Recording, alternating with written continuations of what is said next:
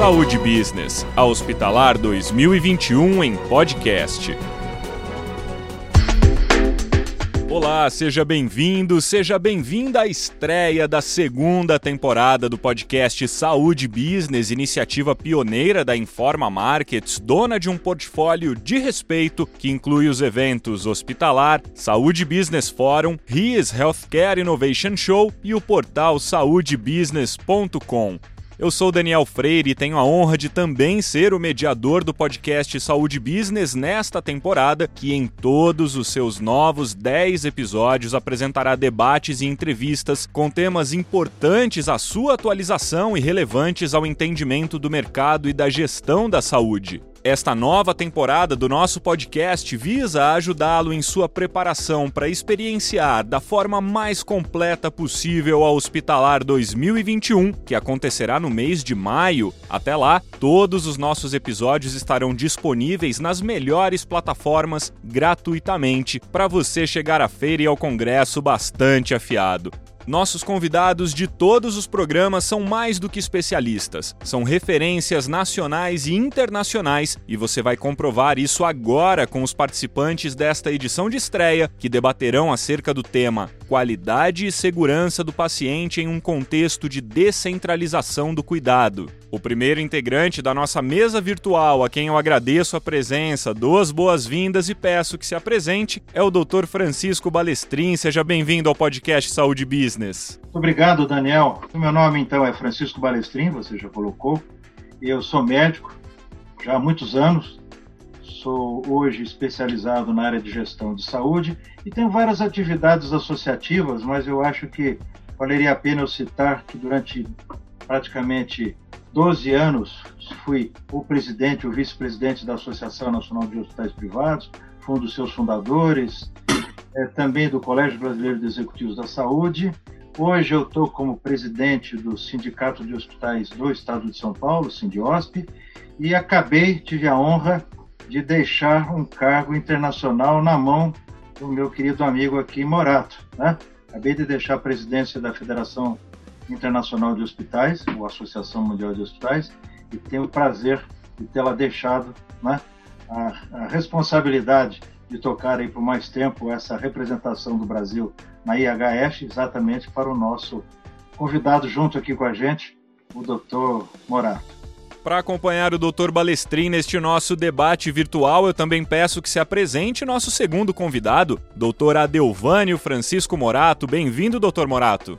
Daniel, muito obrigado. Obrigado pelo convite.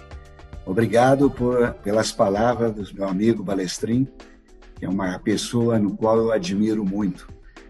Eu sou Adelvânio Francisco Morato, sou presidente da Associação dos Hospitais do Estado de Goiás, presidente da Federação Brasileira dos Hospitais e agora representando o Brasil, os hospitais brasileiros a nível mundial.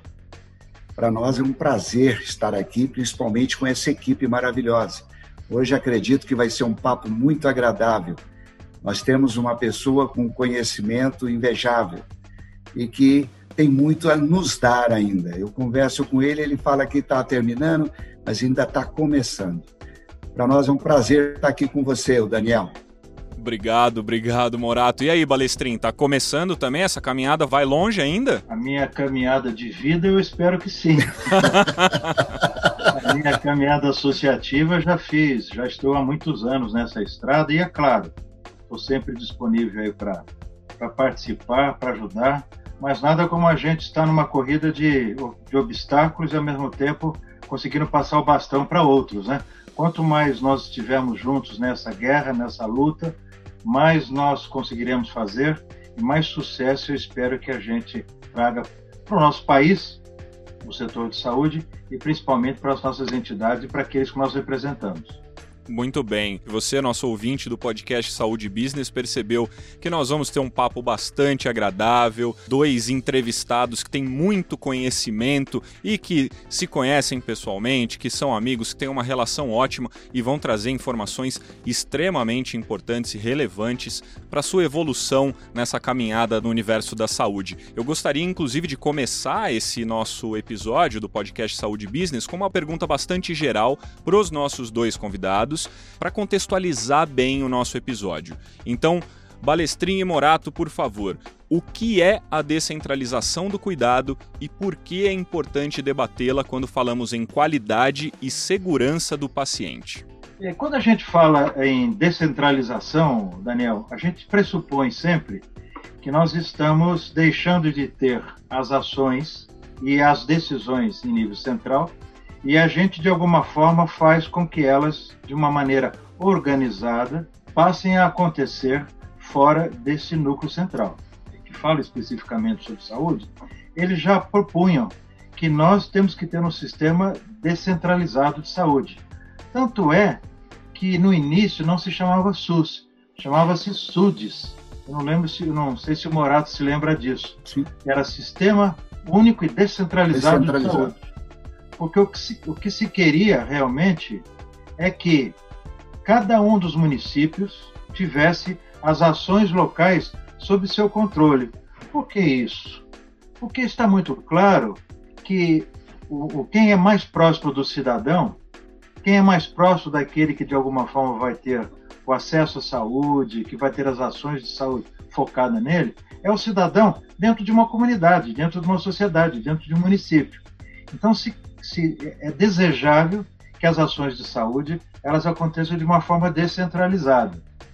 É óbvio que quando você fala de ações descentralizadas num país da nossa dimensão, significa que você precisa ter um sistema absolutamente organizado, você precisa ter um sistema absolutamente bem regulado, você precisa ter um, um sistema onde você consiga emanar as grandes políticas sanitárias que se espera do, do país como um todo e que elas possam ir através dos mecanismos de, de comunicação para os estados, dos estados para as regiões, das regiões para os municípios, dos municípios lá para as unidades básicas de saúde, lá para os hospitais, onde quer que seja.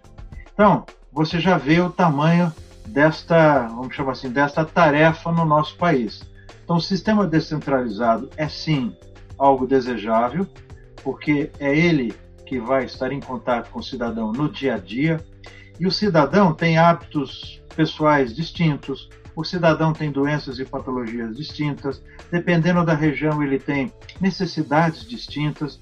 Então, é impossível que num país da nossa estrutura política e, e ao mesmo tempo do, do nosso tamanho continental, que a gente consiga, a não ser de uma maneira muito estruturada e muito organizada, fazer isso acontecer. Eu não estou falando que isso não pode acontecer, porque muitas dessas coisas acontecem, mas nós completamos é, 30 anos no nosso Sistema Único de Saúde, há dois anos atrás, e esse ano, na realidade, completamos 30 anos do SUS. O que é que significa isso? Significa que nós já fizemos muito, muitas coisas foram feitas e hoje está claro né, que este período que nós passamos, e ainda estamos passando, pelo visto, né, da pandemia, eles, a gente só saiu medianamente ileso, porque nós tínhamos o SUS em todos os municípios brasileiros, em todos os estados brasileiros.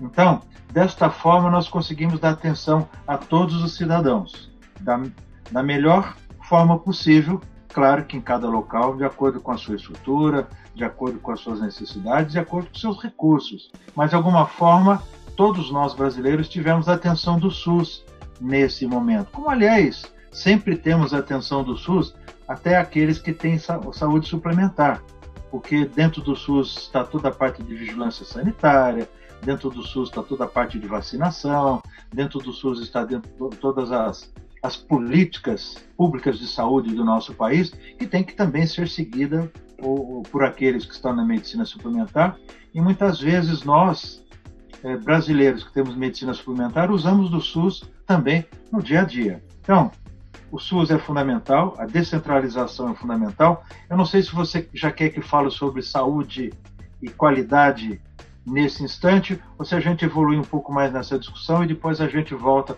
para o tema de, de, de, qualidade. Vamos chamar o Morato para complementar o seu ponto de vista e essa sua introdução, e aí a gente já segue nesse ponto contigo imediatamente depois, pode ser?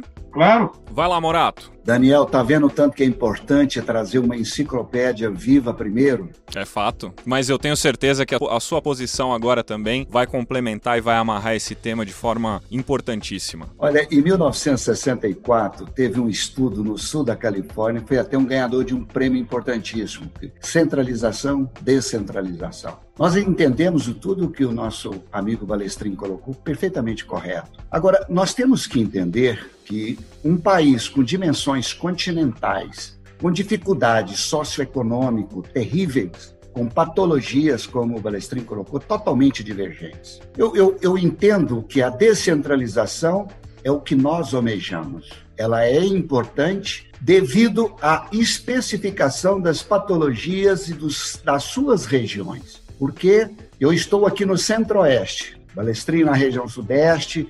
Então, o que, que acontece? São coisas diferentes, são situações diferentes. A descentralização, ela também, teoricamente, ela mostra tudo isso que o Balestrin colocou. Ela é viável, é a nossa esperança, mas, ao mesmo tempo, ela trava muitas decisões. Decisões outras que precisam ser tomadas imediatamente Vamos por um município bem longínquo, onde o nosso secretário de saúde não tem o conhecimento da área ou conhecimento da área da saúde, que precisa tomar uma decisão mais rápida, porque a descentralização nada mais é do que a tomada de decisões em níveis diferentes, estados, município e a federação. Quando nós falamos sobre isso, nós entendemos uma grande preocupação nossa. Qual é essa preocupação? É a tomada de decisão.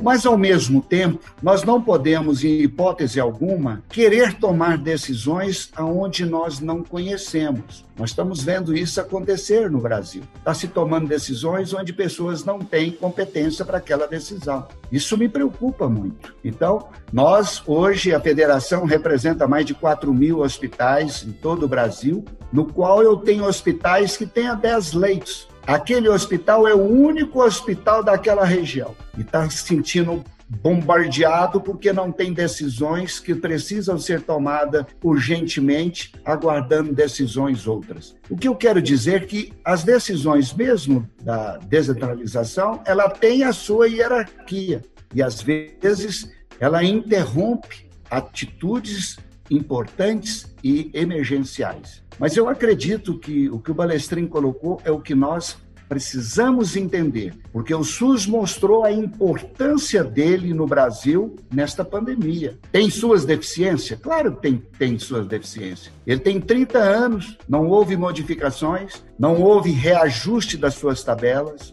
mas ele mostrou que para a população ele resolveu e muito, e resolve e muito. Nós somos, nós temos experiência do SUS a nível mundial, vacinação, imunização que é vacinação, transplantes e por aí vai. Nós temos experiências excepcionais.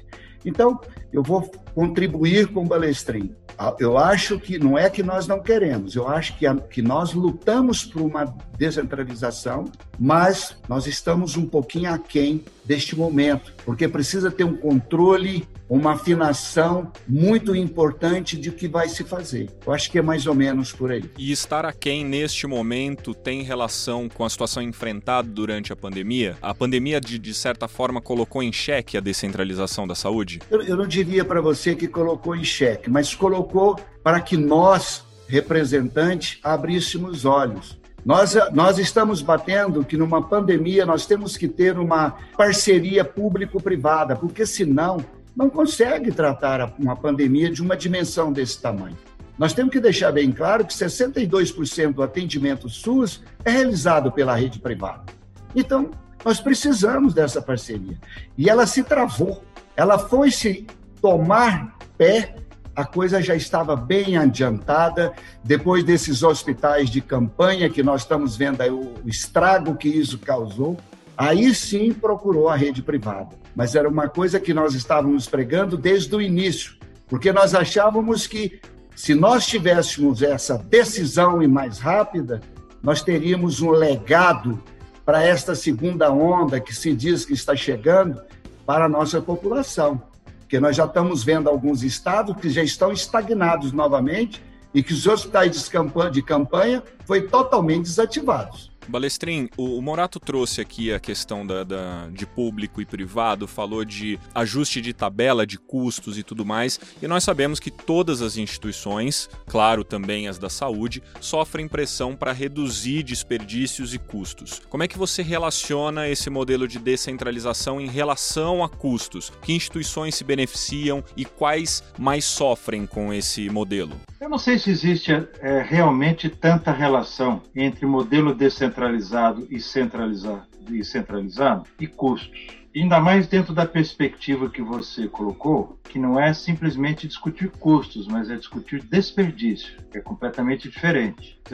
Não dá para a gente dizer que o fato de ser centralizado ou descentralizado, ele vai causar mais ou menos desperdício. Vamos conversar um pouquinho sobre desperdício. Hoje, e eu tive a oportunidade é, de fazer esses estudos, é, é, estimado que no mundo a gente tem algo em torno de 300 bilhões de dólares de desperdício anual em saúde, em gastos de saúde. Isso é, é, um trabalho da Organização Mundial de Saúde, já realizado, eu acho no final da década de, desculpa, no início da década de 2000, e que é, digamos assim, são os números que a gente tem de uma forma mais, mais claras. A OCDE alguns anos atrás, também fez um estudo e apresentou inclusive para nós lá na IHF, nós tivemos lá na sede da OCDE, lá em Paris, e eles apresentaram em primeira mão esse estudo, onde eles mostraram exatamente não só o desperdício em saúde em termos monetários, mas as principais causas do desperdício da saúde. Eu vou ser bem rápido aqui, porque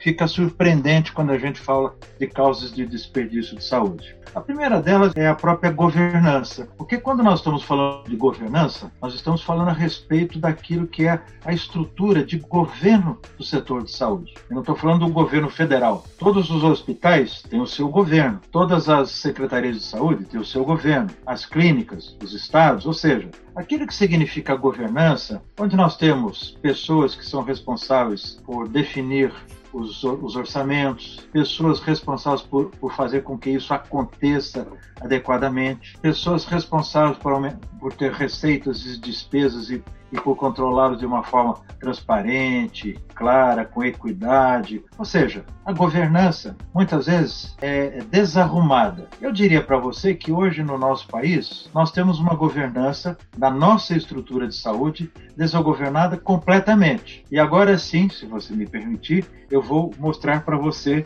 que isso começa no nosso governo federal. E eu não, eu não vou dar muitos exemplos porque não precisa. Quando você, hoje, por exemplo, vê uma notícia no jornal chamado Estado de São Paulo, que diz que mais de 200 milhões de dados de pessoas e de pacientes vazaram e ficaram expostos durante um, seis meses, isso, isso é desperdício de recursos. Porque desperdício de recursos não é, não é simplesmente jogar fora a aspirina que venceu. Isso é desperdício de recursos. É você não saber utilizar adequadamente os recursos que você tem. Quando você também diz que tem 7 milhões de testes de Covid aqui em São Paulo e que vão vencer daqui a dois meses, isso é um baita desperdício de recursos. Isso custou 200 milhões de reais. E não adianta agora vir dizer que não, você pode usar isso por mais quatro meses. Porque se eu tivesse esse, com esse material no meu hospital, ou se o meu amigo Morato tivesse no hospital dele, isso é crime inafiançável. Se você utilizar um produto vencido num paciente, um medicamento, uma droga,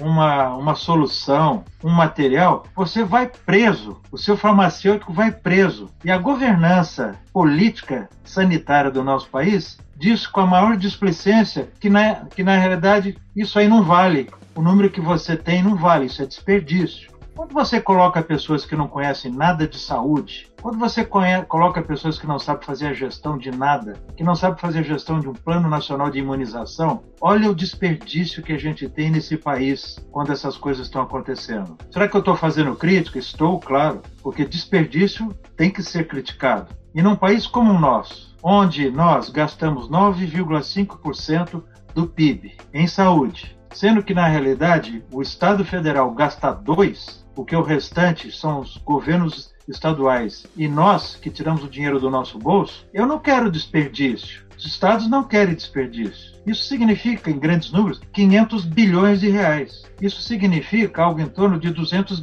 de quase, quase 200 bilhões de dólares. É dinheiro jogado fora. Então, primeiro, desperdício da governança. Aliás, os gestores hospitalares também quando não tem uma governança adequada dentro das suas instituições, desperdiçam recursos. Não sabe contratar adequadamente, não sabe comprar adequadamente, não sabe decidir adequadamente. Isso é desperdício de recursos. Então, as instituições estão sempre à míngua, estão sempre com problemas. Governança. Outros tipos de, de, problemas são exatamente os profissionais que muitas vezes estão dentro das nossas instituições. Nós temos profissionais médicos mal formados, que fazem muitas vezes prescrições erradas ou fazem prescrições inadequadas. E se elas se provarem inadequadas, e se o exame que foi pedido é um exame errado, isso é um desperdício de recurso. E você vai jogar fora o medicamento e vai pedir exame que é completamente desnecessário. Isso é desperdício de recurso por falta de formação. Mesma coisa, todos os outros profissionais. Se você não tiver dentro da sua instituição gestores que sabem promover claramente os fluxos adequados, os tempos adequados, você também vai ter desperdício. Você marca a cirurgia do paciente às 7 horas da manhã. Chega lá o Dr. Morato para fazer a cirurgia. A enfermeira se coloca para você o seu centro cirúrgico à disposição às 11. Isso é desperdício de recurso. Você pede uma tomografia computadorizada ou um raio-x do paciente às 8 horas da manhã. Ele vai fazer às 18. Isso é desperdício de recursos. Os fluxos, os protocolos, a organização não existe. Isso vale para o hospital, isso vale para a clínica, isso vale para o Estado e vale para um país como o nosso. Se nós não tivermos uma estrutura organizada, também de saúde, nós vamos estar desperdiçando recursos. O que mais que é desperdício de recursos? Por exemplo, quando você tem produtos que são falsificados. Nós temos medicamentos, e você tá, sempre está ouvindo falar que nós temos medicamentos falsificados, temos produtos falsificados. Isso é desperdício de recursos, é dinheiro jogado fora, que alguém vai comprar e não vai poder usar. Então vejam quantas facetas que o desperdício de recursos significa. E eu gosto de brincar também, brincar falando sério, que até o Rotary às vezes pode ser desperdício de recursos na saúde. Quer ver por quê? Você pega e faz a campanha do mamógrafo. Outubro Rosa, todo mundo tem que ter mamógrafo. E aí o Rotary faz uma campanha belíssima, junta lá 10 mil dólares e compra um mamógrafo e doa para Santa Casa de Palmital, lá do nosso amigo, né? Lá do nosso amigo Edson. Quando chega lá, instala, faz a festa, o prefeito vai, o provedor vai, é uma maravilha. Depois de um mês, o tubo de raio-x desse mamógrafo queima. Sabe o que, que esse aparelho vira? Móvel, para colocar vaso em cima, para colocar material em cima. Nunca mais funciona. Isso, isso não é um desperdício enorme de recursos? Ou ainda, se você não tiver um médico adequado que saiba fazer exames e ler adequadamente a mamografia, desperdício de recursos. Então, desperdício de recursos, eu diria para você que hoje é um dos maiores problemas que nós temos do setor de saúde. Por todos esses motivos que eu citei, eu não quero é, polarizar as discussões, mas eu queria exatamente dar esse, esse pontapé aí. Então, no ambiente onde você tem desperdício de recursos, você tem uma descentralização desorganizada, como é que você vai ter qualidade assistencial? Como é que você vai dar acesso ao cliente? Que as duas coisas mais importantes são, primeiro, acesso, segundo, acesso com qualidade, que também não vale a pena você dar acesso sem qualidade,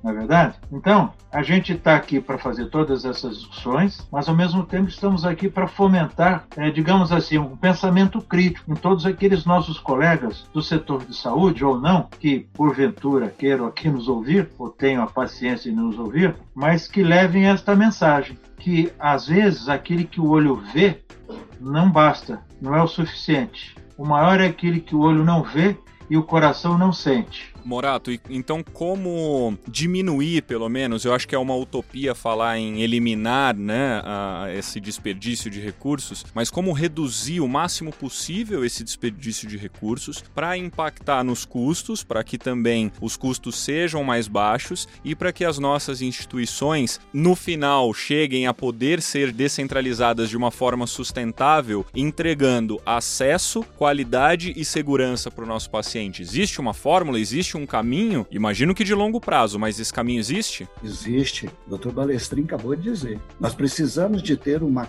governança competente e eficaz. A governança não é a medida. Às vezes as pessoas confundem a governança com a gestão. A governança é você ter condições de colocar pessoas com capacidade de resolver aquela situação. Eu acho que o grande trunfo para tudo que nós estamos discutindo aqui hoje é o acesso. Nós precisamos melhorar o acesso, mas com qualidade, como o Balestrin colocou. Eu acho que eu não, eu, eu sempre que falo que vou discutir custo, eu dou uma resposta meio que saindo do custo, como o Balestrin falou, porque o custo ele pode estar elevado devido à sua incompetência interna, seja em qual estrutura for. Pode ser um hospital privado, pode ser um Ministério da Saúde, pode ser num, num, numa Secretaria de Estado de Saúde. É a mesma coisa. Acho que antes de nós falarmos de custo, nós temos que falar da nossa governança, da nossa qualidade de trabalho. Hora que nós tivermos uma governança eficaz, uma governança equilibrada, nós vamos ter uma pessoa de compra que entende de compras. Nós vamos ter uma pessoa para discutir saúde pública que entenda de saúde pública. Nós vamos ter uma pessoa de marketing que entenda de marketing. Nós vamos ter uma pessoa para atendimento nas nossas recepções que atende e entende de atendimento. Porque o que não pode, as pessoas entendem, às vezes imaginam que a governança ou a gestão seja uma receita de bolo. Você coloca ela na parede e sai seguindo os itens. Não é assim que funciona. Cada governança e cada gestão tem as suas particularidades devido à estrutura. Por isso que o Balestrin fez essa crítica, muito bem feita, porque se nós formos discutir custos apenas, nós vamos chegar num ponto que nós estamos sendo mercenários e nós não estaríamos resolvendo o problema da população, que é o acesso. Nós precisamos de resolver isso. Nós temos que dar maneiras para que nós possamos trazer essas informações. A Federação Brasileira dos Hospitais ela preocupa com isso. O seu quadro de gestão, ele precisa melhorar a gestão dos seus hospitais. Para isso, ela tem que entender que ela tem que ter uma governança. Se nós não implantarmos uma governança competente e equilibrada, significa o quê? Não teremos gestão. Aí eu não diria custo para você, eu diria que seria tudo que você investiu, você perdeu. Então, é muito complexo. Eu vi a, a, as experiências e a, e a, informação que o Balestrin trouxe, perfeita, perfeita. Eu acho que nós que somos representantes de entidades, que somos formadores de opiniões, nós precisamos fazer a crítica que o Balestrin fez. Porque está tão difícil Hora que eu vi o tema que nós fomos discutir, uma descentralização, eu pensei cá comigo, puxa vida, eu vou ter que falar algo que vai de encontro ao meu grande SUS, porque o SUS pode ter todas as deficiências, mas ele mostrou uma qualidade fantástica, que ele tem um, ob um objetivo dele, é muito ambicioso, atender mais de 200 milhões de pessoas, é o único do mundo, então ele tem muita qualidade. Agora, a descentralização desorganizada ela vai piorar ainda mais este cenário que nós estamos discutindo. Eu comecei o nosso, o nosso papo, esse agradável e contundente papo, fazendo a mesma pergunta para os dois. Eu gostaria de terminá-lo também fazendo a mesma pergunta para os dois. Essa pergunta, eu não quero que ela seja tão racional, porque ela depende de inúmeros fatores que a influenciam, mas eu gostaria muito de que vocês colocassem o desejo de vocês de qual seria o futuro dessa descentralização? Dá para prever ou dá para desejar um futuro de acesso, de qualidade, de segurança? Quando se fala em futuro de saúde e descentralização, é, o que vem à mente dos senhores? Primeiro que eu não acredito que você já está querendo terminar essa nossa conversa. Passa rápido, né? A gente já está com meia hora de papo e assim, é, a, as agendas dos senhores são agendas complexas da gente manobrar e muito trabalho pela frente, mas se vocês quiserem a gente segue aqui, vambora. Eu ainda não convidei o Balestrinho para tomar um vinho comigo. Já está tá convidado. Se, se, se, eu, se eu puder estar tá junto, deixa essa pandemia passar, mas se eu puder estar tá junto, eu quero ir, hein? Vai ser um prazer. Balestrinho, por favor. É, eu, sabe, é, Daniel, eu que tenho dentro de mim uma religiosidade muito grande, eu nunca deixo de colocar a fé né, como algo que pode nos ajudar a, a, a, vencer desafios e muitas vezes a fazer as coisas acontecer. A fé é a posse antecipada daquilo que se quer. Então, assim, para que a gente consiga fazer isso, a gente precisa, na minha percepção, reorganizar o sistema de saúde brasileiro baseado na visão do cliente. E eu, quando eu falo de cliente, eu não estou falando necessariamente de paciente. Eu estou falando dos 200 milhões de brasileiros que estão nos mais variados rincões do nosso país, desde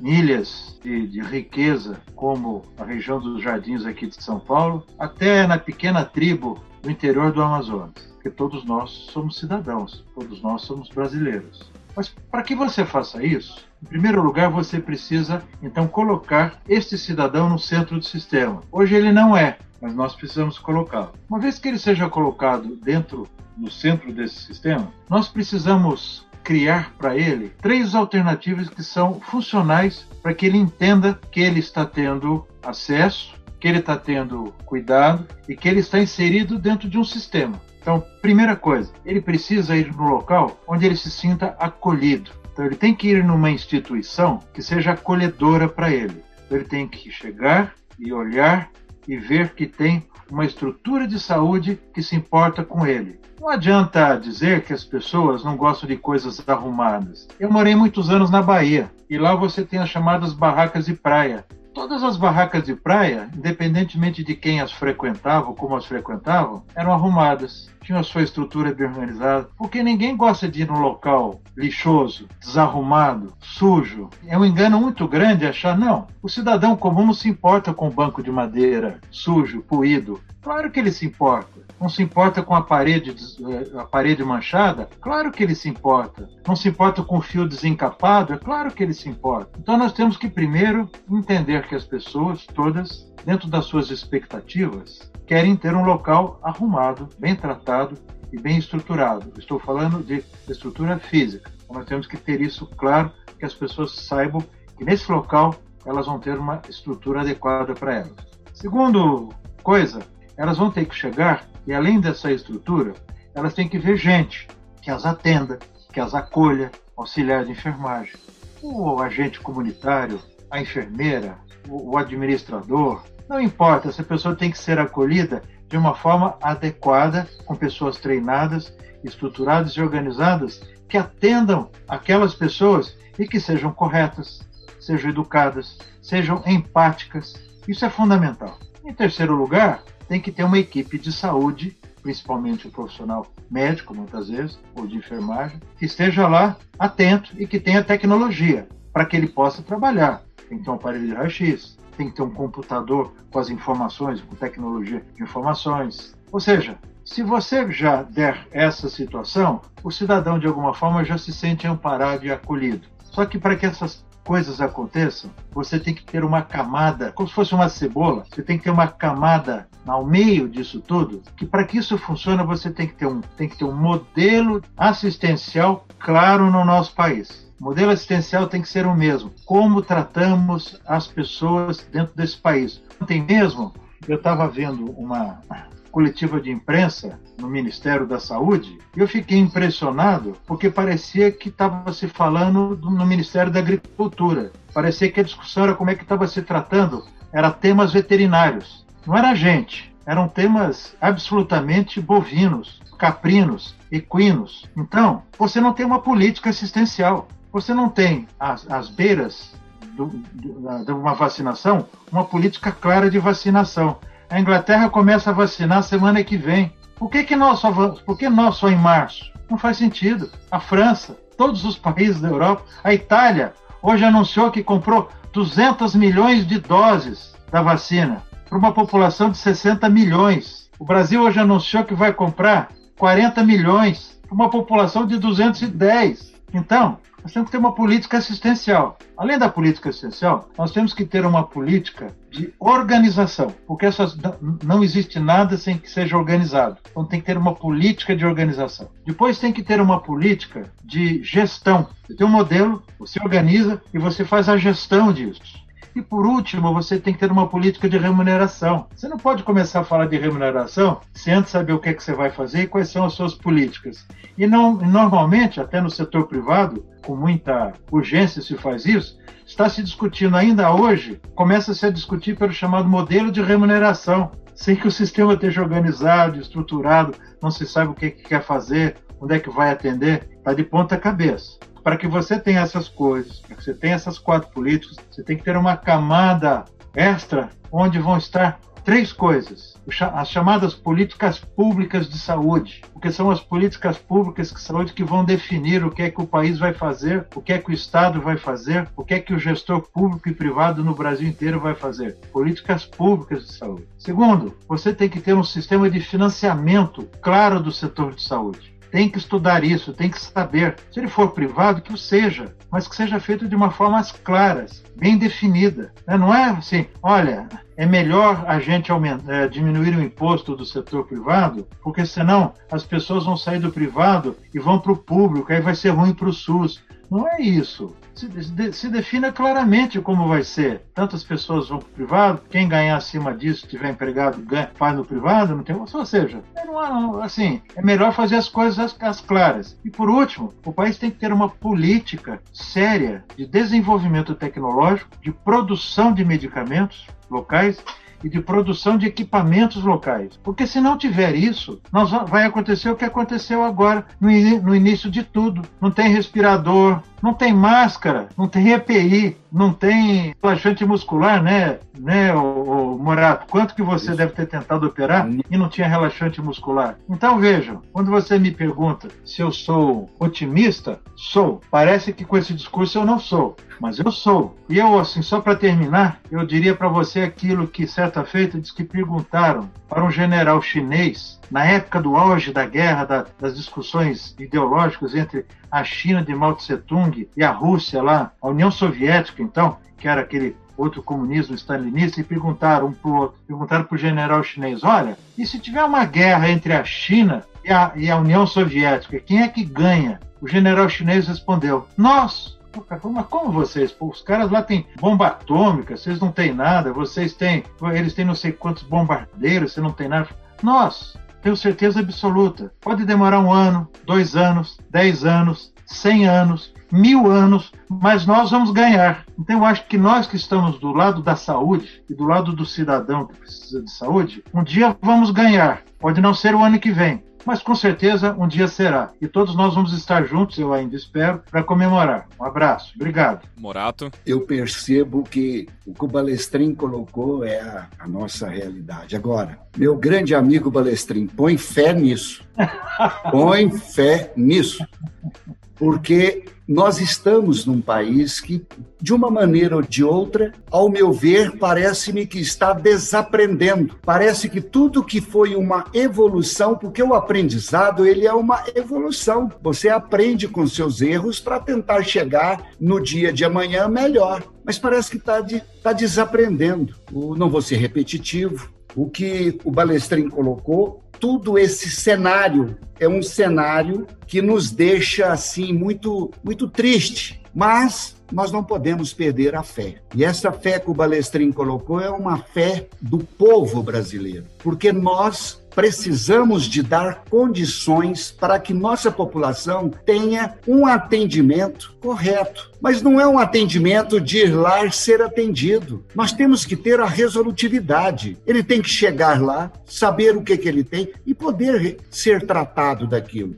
Quando você tem isso, e que ele entende isso, você criou o acesso eficaz, o acesso confortável, o acesso seguro. E isso realmente o grande Balestrin colocou, precisa ter muita fé. Porque, infelizmente, a nossa área, que é uma área da saúde, o custo em cima da saúde é extremamente oneroso e que nós só vemos falar em épocas de eleições. Mandaram para mim, Balestri, uma frase muito interessante. A pandemia, o Covid-19, arrasou o planeta. A política conseguiu paralisar o Covid-19. Na época das eleições, não se falou mais em Covid-19. Você tem que votar. Então, olha para você ver a discrepância que é isso a nível quando nós discutimos saúde, a dificuldade que nós temos para levar isso aos nossos, à nossa população. Existe uma frase que eu quero fazer questão de citar. A felicidade não se resume em ausência de problema, mas sim na capacidade de lidar com eles. O sujeito que falou isso é o Albert Einstein. Nós não podemos fugir dos nossos problemas, mas nós temos que ter a capacidade de colocar pessoas que entendam para resolver o problema. Porque senão